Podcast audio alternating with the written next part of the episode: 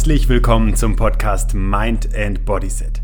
In diesem Podcast findest du wichtige Bausteine, die dich deinem persönlichen Erfolg näher bringen. Mit spannenden Impulsen zu den Themen Gesundheit, Bewegung und Mentales kannst du unmittelbar Einfluss auf deine Lebensqualität nehmen. Mein Name ist Ben Bark und ich freue mich, dass du dabei bist.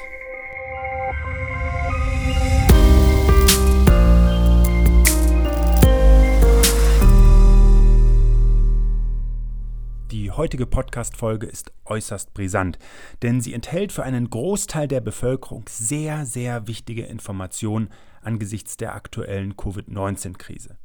Dabei bin ich über einen Zeitungsartikel auf Telepolis der beiden Autoren Lorenz Borsche und Dr. Bernd Gelauner aufmerksam geworden und habe mich dann an weiteren Studien orientiert zu diesem Thema. Mir ist zu Beginn einmal ganz wichtig zu sagen, dass ich hier keine persönlichen Interessen außer die Informationsverbreitung einer sehr, sehr wichtigen Sache vertrete. Es gibt keine Dritten, die mich zu irgendetwas veranlasst haben. Jetzt kann ich dir nur sagen, hör dir diese Podcast-Folge bitte unbedingt an. Sie wird sehr nützlich für dich und möglicherweise für Menschen sein, die dir wichtig sind. Bis gleich. Ich werde mir in der heutigen Podcast-Folge Mühe geben, die Dinge sehr einfach darzustellen ähm, und tatsächlich auf den Punkt zu bringen. Und deswegen starte ich direkt mit der wichtigsten Information.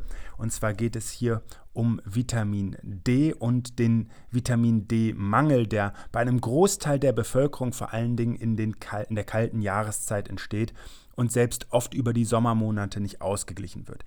Denn aktuellen Untersuchungen zufolge ist die Todesrate bei einem Vitamin D-Mangel bei einer Covid-19-Erkrankung zehnfach höher.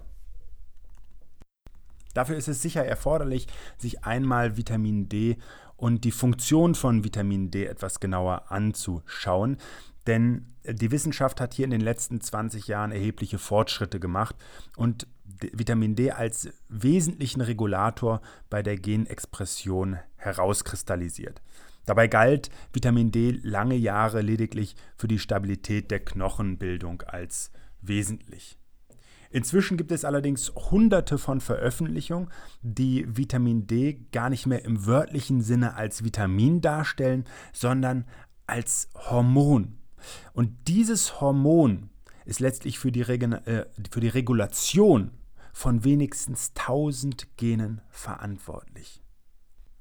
Eine sehr wesentliche Rolle spielt Vitamin D dabei in der Regulation des menschlichen Immunsystems. Hier werden vor allen Dingen stimulierende Funktionen ausgelöst, die die Balance wichtiger Stoffwechselvorgänge im Immunsystem steuern. Außerdem ist von Vitamin D eine wichtige Funktion ausgehend, die die Entstehung von Autoimmunerkrankungen verhindern kann.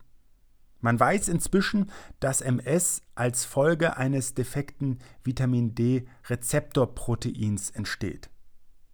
Dabei ist letztlich die Funktion von Vitamin D im Knochenstoffwechsel inzwischen eher in den Hintergrund getreten. In den vergangenen Jahren und ganz unabhängig von Corona wurden verschiedene Studien veröffentlicht, die beispielsweise den Vitamin D-Mangel im Zusammenhang entstehender Lungenentzündung oder fachlich korrekt ausgedrückt ARDS, Acute Respiratory Distress Symptom, nachgewiesen hat und hier zeigen konnten, dass Vitamin D die viralen Infekte positiv verändern kann. Hinzu kommt letztlich, dass Vitamin D ähm, die körpereigene Synthese antiviraler Substanzen, also antientzündlicher Substanzen stimuliert, die spezifisch für den Andockmechanismus von Covid-19 am Rezeptorprotein ACE2 notwendige Spike-Protein dann blockieren. Das ist jetzt sehr fachlich und sicherlich unter Experten besser noch nachzuvollziehen und auch zu diskutieren. Allerdings sind diese Dinge gut untersucht und bereits veröffentlicht in, der, in verschiedenen Fachzeitschriften, die international publizieren. Also, deswegen ist vor allen Dingen bei Vitamin D-Mangelpatienten das Risiko für eine Lungenentzündung und letztlich auch den negativen Verlauf wesentlich gesteigert. Das trifft häufig auf eben Risikogruppen, Vorerkrankte und ältere Personen zu. Jetzt muss man wissen, dass hierzulande die, ein Großteil der Bevölkerung, insbesondere in der kalten Jahreszeit, einen massiven Vitamin D-Mangel aufbaut. Denn Vitamin D wird weniger über die Nahrung, hier ist allenfalls sehr fetter Seefisch mit Vitamin D versehen. Ansonsten gibt es kaum die Möglichkeit, das über die natürliche Ernährung oder eben auch gar nicht die Möglichkeit, über die natürliche Ernährung zu decken, sondern primär ist Sonneneinstrahlung ganz wichtig und die ist ja in den Wintermonaten oft bei uns Mangelware. Und selbst angesichts schöner Sommermonate durch unsere moderne Kleidung wird ein Großteil der Haut verdeckt oder eben auch ähm, unsere Bürozeiten verhindern, dass wir zu den optimalen Sonnenstunden ans Tageslicht kommen. Schaut man sich jetzt Statistiken an, dann werden allgemein angegeben, dass 20 Nanogramm pro Milliliter an Vitamin D-Konzentration ausreichend seien. Allerdings ist das falsch. Die Grenzwerte stammen nämlich aus einer Zeit, als Vitamin D noch bezüglich des Knochenstoffwechsels im Fokus stand. Tatsache ist, und das zeigen auch viele Untersuchungen in europäischen Ländern, dass je nach Land 20 bis 40 Prozent der Menschen selbst in den Sommermonaten nicht mal diesen Wert erreichen. Also ein Wert, der ohnehin möglicherweise als zu niedrig eingeschätzt wird. Aber natürlich gibt es offizielle Empfehlungen, was die Vitamin D-Substitution angeht, also die Ergänzung durch Vitamin D-Präparate. Und die sind auch schon seit Jahren veröffentlicht und ähm, sagen nach offiziellen Empfehlungen, dass so 400 bis 800 Einheiten Vitamin D pro Tag zugrunde gelegt werden sollten. Allerdings liegt hierfür ein Rechenfehler vor und dafür hat sich sogar schon der verantwortliche Wissenschaftler entschuldigt, der um Faktor 10 höhere ähm, Substitution nahelegt. Diese offiziellen Empfehlungen liegen daher eher in einem Bereich von 5000 Einheiten pro Tag, sodass ein stabiles Immunsystem Blutwerte von 40 bis 60 Nanogramm pro Milliliter braucht. Den haben allerdings die wenigsten Menschen. Was man auch wissen muss, ist, dass wenn wir einen akuten Vitamin D-Mangel haben oder auch einen chronischen Vitamin D-Mangel, denn wir brauchen unsere Speicher irgendwann eben nach und nach auf und schränken damit Funktionen ein, die im Körper eben wesentlich auch für das Immunsystem sind, dann brauchen wir auch höhere Dosen, um überhaupt aus diesem Mangel möglichst schnell rauszukommen, denn das muss das Ziel sein. Für die aktuelle Corona-Pandemie kommen die Autoren zu dem Schluss, dass wir eher eine Vitamin D-Mangel Pandemie haben. Und wenn ein Medikament, zum Beispiel, was im Moment im öffentlichen Interesse steht, eine Sterblichkeit von 11 auf 8 Prozent vermindert, dann ist es doch geradezu elementar wichtig, dass Menschen, aufgeklärte Menschen, wissen, dass sich aktuelle Studien bei der Substitution mit Vitamin D nahelegen, dass wir die Todesfälle um bis zu 90 Prozent verringern könnten. Und jetzt werde ich ganz kurz auf Studien eingehen, die ich mir in dem Kontext angeschaut habe. Diese Studien kannst du selber auf pubmed.gov dir selber anschauen. Ich werde sie im Übrigen auch verlinken hier unten. Es sind größtenteils sogar ähm, frei zugängliche Artikel und sie stammen aus Indonesien, den Philippinen, aus Großbritannien und so weiter und so fort. Also alle beschäftigen sich im Prinzip mit Vitamin D und der Substitution bei verschiedenen äh, Krankheitsbildern, insbesondere aber bei respiratorischen Erkrankungen und teilweise eben bei sehr, sehr schweren Krankheitsverläufen. Und diese Studien sind gut, also es sind auch ähm, Double-Blind-Studien. Das heißt, weder der Untersucher noch der Patient wusste, ob er ein Placebo oder ein echtes Präparat bekommt. Und das ist wesentlich, um beispielsweise Placebo-Effekte auszuschließen. Da es jetzt an dieser Stelle wenig Sinn macht, die einzelnen Titel einmal runterzulesen, werde ich sie wirklich zur Verfügung stellen. Darüber hinaus im Übrigen auch zwei sehr interessante Artikel, die gerade auch im Kontext ähm, von Intensivpatienten und der Beimengung von sogenannten Glukosemischungen als, als Ernährungsgrundlage durchaus einen kritischen Blick auf dieses Vorgehen werfen. Aber jetzt geht es mir einmal darum, das Wesentliche zusammenzufassen und diese Studie aus Indonesien legt beispielsweise nahe, dass Vitamin D-Konzentrationen unter 20 Nanogramm bei sehr vielen Patienten, die eine durch Covid-19 ausgelöste Lungenentzündung haben, diese nicht überleben, während wenn die Vitamin D-Konzentration über 30 Nanogramm pro Milliliter liegt, dann überleben ein Großteil der Patienten mit einer statistisch sehr guten Korrelation. Also der Zusammenhang zwischen Vitamin D-Level und einem milderen Krankheitsverlauf, wenn der Vitamin D-Level hoch ist, ist sehr positiv aus, dargestellt worden. Besonders hervorheben möchte ich beispielsweise die Studie von Parabovo, ähm, wenn ich den richtig ausgesprochen habe, sonst bitte nachsichtig sein. Das ist eine indonesische Forschergruppe. Patterns of COVID-19 Mortality and Vitamin D, Vitamin D, an Indonesian Study. Die ist jetzt erst im Mai veröffentlicht worden, beziehungsweise Ende April, und hat sich 780 Fälle ähm, bestätigter Covid-19 bzw. SARS-CoV-2 Erkrankungen angeschaut und hat daraus eben die Erkenntnisse gewonnen. Und das ist jetzt das ganz Entscheidende, nämlich dass bei einem mangelhaften Vitamin D-Spiegel die Erkrankung zehnmal häufiger tödlich endet. Und das muss man sich eben wirklich einmal vorstellen, weil Vitamin D ist ein Präparat, das nicht teuer ist. Ähm, und wenn der Einfluss, so wie die verschiedenen Studien untermauern, so positiv ist, dann ist es doch eine Pflicht, dass darüber Aufklärung herrscht und eine große, große Chance, eben überhaupt mal eine Herdenimmunität zu erreichen. Denn das ist ja wesentlich. Natürlich wollen wir und dürfen wir das gesundheitliche System nicht überfordern. Das hat gerade hier in Deutschland eben auch ähm, sehr gut funktioniert ähm, im Gegensatz zu Ländern wie Italien oder Spanien. Allerdings müssen wir uns damit beschäftigen, mit diesem Virus zu leben. Und zwar einen Alltag zu leben, bei dem auch wirtschaftlich und daraus resultierend auch wiederum gesundheitlich nicht viele Menschen auf der Strecke bleiben. Wieso also nicht die Chancen ergreifen, die sich mit einem kleinen Kapital und einem Rieseneffekt offensichtlich umsetzen lassen, um jeden Einzelnen so stark zu machen, dass er eine mögliche Erkrankung auch möglichst positiv mit einem möglichst positiven Verlauf versehen kann. Und das untermauern diese Studien. Das will ich jetzt nicht irgendwie dahin plappern, sondern es geht mir wirklich darum, dass diese Studien zeigen, dass die meisten Menschen dann gut davonkommen. Also auch, dass sich Krankenhausaufenthalte massiv verkürzen, beispielsweise wenn es denn schwere Krankheitsverläufe sind.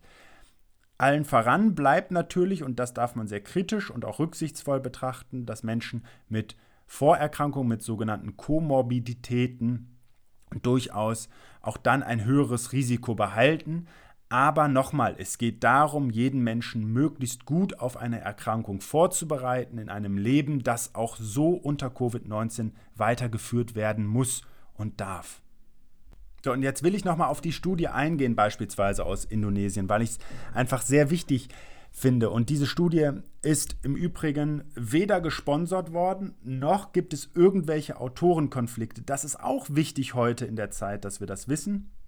Und hier wurde letztlich unabhängig von Alter, Geschlecht und Komorbiditäten das Ganze justiert. Und da kommt man zum Ergebnis, dass bei einem insuffizienten, also einem mangelhaften, ähm, unzureichenden, so, einem unzureichenden Vitamin D-Level die Sterblichkeit höchst signifikant gesteigert ist. Also ein P-Level von 0,001. Bei sogar mangelhaften, ähm, absolut zu niedrigem Vitamin D-Level steigt sogar nochmal das Risiko des, einer, eines Todesfalls. Und auch hier sind die Unterschiede nochmal höchst signifikant. Nur weil das möglicherweise auch jetzt in Verbindung mit wie muss ein Vitamin D-Level sein, schwierig ist. Und Achtung, Vitamin D-Level kann jeder bestimmen, bezahlt man allerdings selber in Deutschland. Das wird ähm, in aller Regel nicht von der Krankenkasse übernommen oder die Ärzte haben einen Wahnsinnsaufwand dafür zu argumentieren. Also ganz ehrlich, einfach jeder mal das Geld in die Hand nehmen. Diese Tests kosten, ähm, kosten nicht viel Geld, 40, 50 Euro, keine Ahnung. Ähm, aber wesentlich ist ja der Faktor, den sie ausmachen können. Und hier hat man beispielsweise gezeigt, dass der Vitamin D-Level unter 20 Nanogramm pro Milliliter die Sterblichkeit massiv steigert, während 20 bis 30 schon zu einer ersten Reduktion führt und die Level über 30 Nanogramm, die tendieren dann gegen Null. Ich kann das ganz deutlich sagen, unter 20 Nanogramm prozentual 100 Prozent, ähm, 20 bis 30 Nanogramm 88,3 Prozent, über 30 Nanogramm bei 3,3 Prozent. Das ist schon ähm, das ist schon erheblich. Und diese Ergebnisse werden im Übrigen auch durch die philippinischen Kollegen unterstrichen. In der Forschergruppe von Alipio beispielsweise, der hat sich ähm, auch mit dieser Thematik beschäftigt und hatte über 200 Probanden, bei denen er das untersucht hat. Und kommt hier zu dem Ergebnis, dass der, ähm, ja, der klinische Verlauf milde verläuft, wenn Menschen eben ähm, einen normalen Vitamin D-Status haben, also einen ausreichenden Vitamin D-Status haben. Es gibt tatsächlich überhaupt nur ähm, von diesen 55 normalen Verläufen gibt es überhaupt nur, oder normalen Spiegeln, so muss man sagen, bei dem normalen Vitamin D-Status gibt es überhaupt nur ähm, zwei Fälle, in denen es einen ernsten Verlauf und zwei Fälle, in denen es einen kritischen Verlauf gab. Bei den insuffizient Versorgten, das ist übrigens dann auch schon die größere Gruppe, das ist ja auch wichtig, da waren 80 Probanden drin. Da gab es insgesamt ähm, über die Hälfte der Personen, die einen schweren bis kritischen Verlauf hatten. Und bei den wirklich absolut unzureichend mangelhaft Versorgten, das waren 77 Probanden absolut gesehen, da waren es dann sogar schon zwei Drittel ähm, der äh, Probanden, die hier einen sehr, sehr schweren Krankheitsverlauf durchlitten hatten. Wer sich noch weiter informieren möchte, dem kann ich noch eine weitere Studie ans Herz legen, The Role of Vitamin D in the Prevention of Coronavirus Disease 2019, Infection and Mortality. Das waren Forscher um Petre Christian Ilie, ähm, die die Zahl der Covid-19-Toten je eine Million Einwohner gegen den Vitamin D-Level in 20 europäischen Ländern getestet haben. Und die kamen zu dem Ergebnis, the mean level of vitamin D in each country was strongly associated with a number of cases per million. Bedeutet also, dass der Vitamin D-Level und damit auch ein niedriger Vitamin D-Level sehr stark mit den Todesfällen ähm, korreliert, in Zusammenhang steht.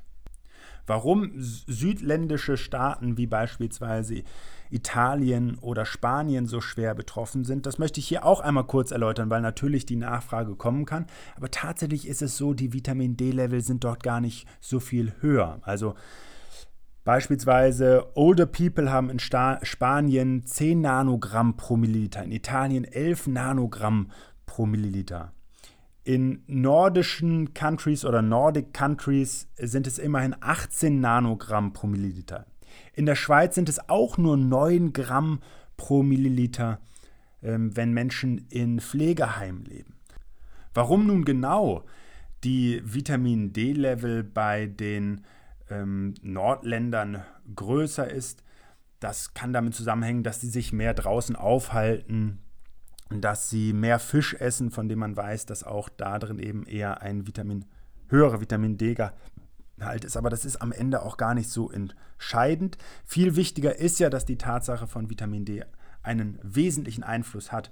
Und hier kann auch noch mal gerne jemand eine ähm, randomisierte Double-Blind-Studie anschauen, die eine Kontrollgruppe hat. Also nochmal, Double-Blind heißt wirklich, ähm, sowohl der Patient als auch der Versuchsleiter weiß nicht, was verabreicht wird. Randomisiert heißt eben, dass es zufällig ist. Und auch hier sind die Ergebnisse wirklich eindrücklich. Diese Studie kommt aus den USA aus 2016. Und ich möchte auch hier einmal ganz kurz den Titel angeben: High Dose Vitamin D Administration in Ventilated Intensive Care Unit Patients, a Pilot Double-Blind Randomized Controlled Trial. Also wirklich intensiv betreute Patienten, die ähm, beatmet wurden. Und hier waren es 31 Probanden, ähm, von denen 43 äh, Prozent einen zu niedrigen Vitamin D-Level hatten, der unterhalb von 20 Nanogramm lag. Und diese Patienten sind ähm, aufgesplittet worden. Zum einen mit 250.000 Einheiten und 500.000 Einheiten im Vergleich dazu Vitamin D3 behandelt worden. Das ist letztlich intravenös gespritzt worden. Und es war ein und es gab natürlich eine Kontrollgruppe, das ist eben auch wichtig, wo keine Veränderung letztlich festgestellt worden ist. Und es war ein signifikanter, reduziert signifikanter Aufenthalt ähm, in den Krankenhäusern möglich, sowohl bei den 250.000 Einheiten als auch bei den 500.000 Einheiten Gruppen im Vergleich zu der Placebo-Gruppe. Und das ist ja auch nochmal ganz wesentlich den Krankheitsverlauf und damit auch die Belegung von Krankenhausbetten nach Möglichkeit zu reduzieren, um im Fall der Fälle eben auch neue Erkrankte, die einen schweren Verlauf haben, aufnehmen zu können. So, und wen das jetzt ganz konkret interessiert, bei dieser ähm, Untersuchung waren eben die Placebo-Gruppe im Schnitt 36 Tage auf einer Intensivstation. Bei der 250.000 Einheiten-Gruppe waren es 25 Tage und bei der 500.000 waren es sogar nur 18 Tage im Schnitt. Das ist eine glatte Halbierung. Natürlich gibt es hier auch ähm, eine Standardabweichung, aber im Schnitt eben durchaus eine Reduzierung dieser Dauer für die Behandlung. So, ich hatte versprochen, ich liefere wirklich einmal die geballte Ladung an, an Informationen und hier möchte ich zum Abschluss noch eine kleine Studie beatmeter Patienten aus dem Iran von 2018 liefern. Die Studie heißt da Effect of High Dose Vitamin D on Duration of Mechanical Ventilation in ICU Patients. Und interveniert wurde hier mit 300.000 Einheiten Vitamin D, die intramuskulär verabreicht wurden, also gespritzt wurden. Und hier nahm die mechanische Beatmung von 28 Tagen durch die Behandlung auf 18 Tage ab. Und auch die Zeit auf der Intensivstation wurde nochmal weiter reduziert, also ähm, von dieser Höchstdauer auf 19 Tage herabgesetzt. Und jetzt nochmal ganz entscheidend, die Mortalität von 61 Prozent wurde auf 36 Prozent reduziert. Also auch das ein ganz, ganz wesentlicher Faktor, der ähm, fast zu einer Halbierung eben der Todesfälle führen kann, mit vermeintlich wenig Aufwand und auch geringen Kosten. Das spielt ja irgendwo auch immer wieder eine Rolle mit, auch wenn ich das nicht auf das Einzelschicksal jetzt so ähm, münzen möchte. So, das waren jetzt die wesentlichen Informationen. Wie versprochen, ich verlinke ähm, Studien da drin, Du kannst gerne nochmal weiter darüber nachlesen. Mir war das so wichtig, diese Information einmal rauszugeben, weil das kann tatsächlich im großen Maße auch jeder selber mit regulieren, beziehungsweise es ist durchaus sinnvoll, auch so etwas einmal regelmäßig zu überprüfen, denn wir leben einfach in einem Land und unter Voraussetzungen, in Büros vorwiegend zu arbeiten, angezogen unterwegs zu sein, was im Grunde genommen gar nicht kritisiert werden soll. Ähm, aber es ist eben für die Vitamin D-Bildung nicht immer ideal. Und du kannst natürlich jetzt auch schon das Wetter ausnutzen und zwischendurch rausgehen. Gerade so in der Zeit zwischen 12 und 14 Uhr ist die Sonneneinstrahlung ideal, damit die Haut möglichst viel der wichtigen Sonnenstrahlen resorbieren kann und damit eben Vitamin D bilden kann. Und ansonsten ist es so, ähm, ein Mangel an Vitamin D hat einen erheblichen Einfluss auf zahlreiche Gesundheitsfaktoren beziehungsweise damit die Entstehung von Krankheiten. Ich kann also nur empfehlen, sich darum zu kümmern. Und ich kann auch da nur empfehlen, ähm, sich auch durch einen guten Arzt, eine gute Ärztin beraten und begleiten zu lassen. Das ist definitiv ein guter Weg. Ich wünsche dir jetzt alles Gute. Mach was aus den Informationen und bis zum nächsten Mal. Schön, dass du dir für meine Podcast-Folge Zeit genommen hast. Um auch zukünftig auf dem Laufenden zu bleiben, empfehle ich dir, meinen Podcast direkt zu abonnieren. Außerdem freue ich mich über deinen Kommentar und eine Bewertung von dir. Ich wünsche dir eine bewegte Zeit. Bis zum nächsten Mal.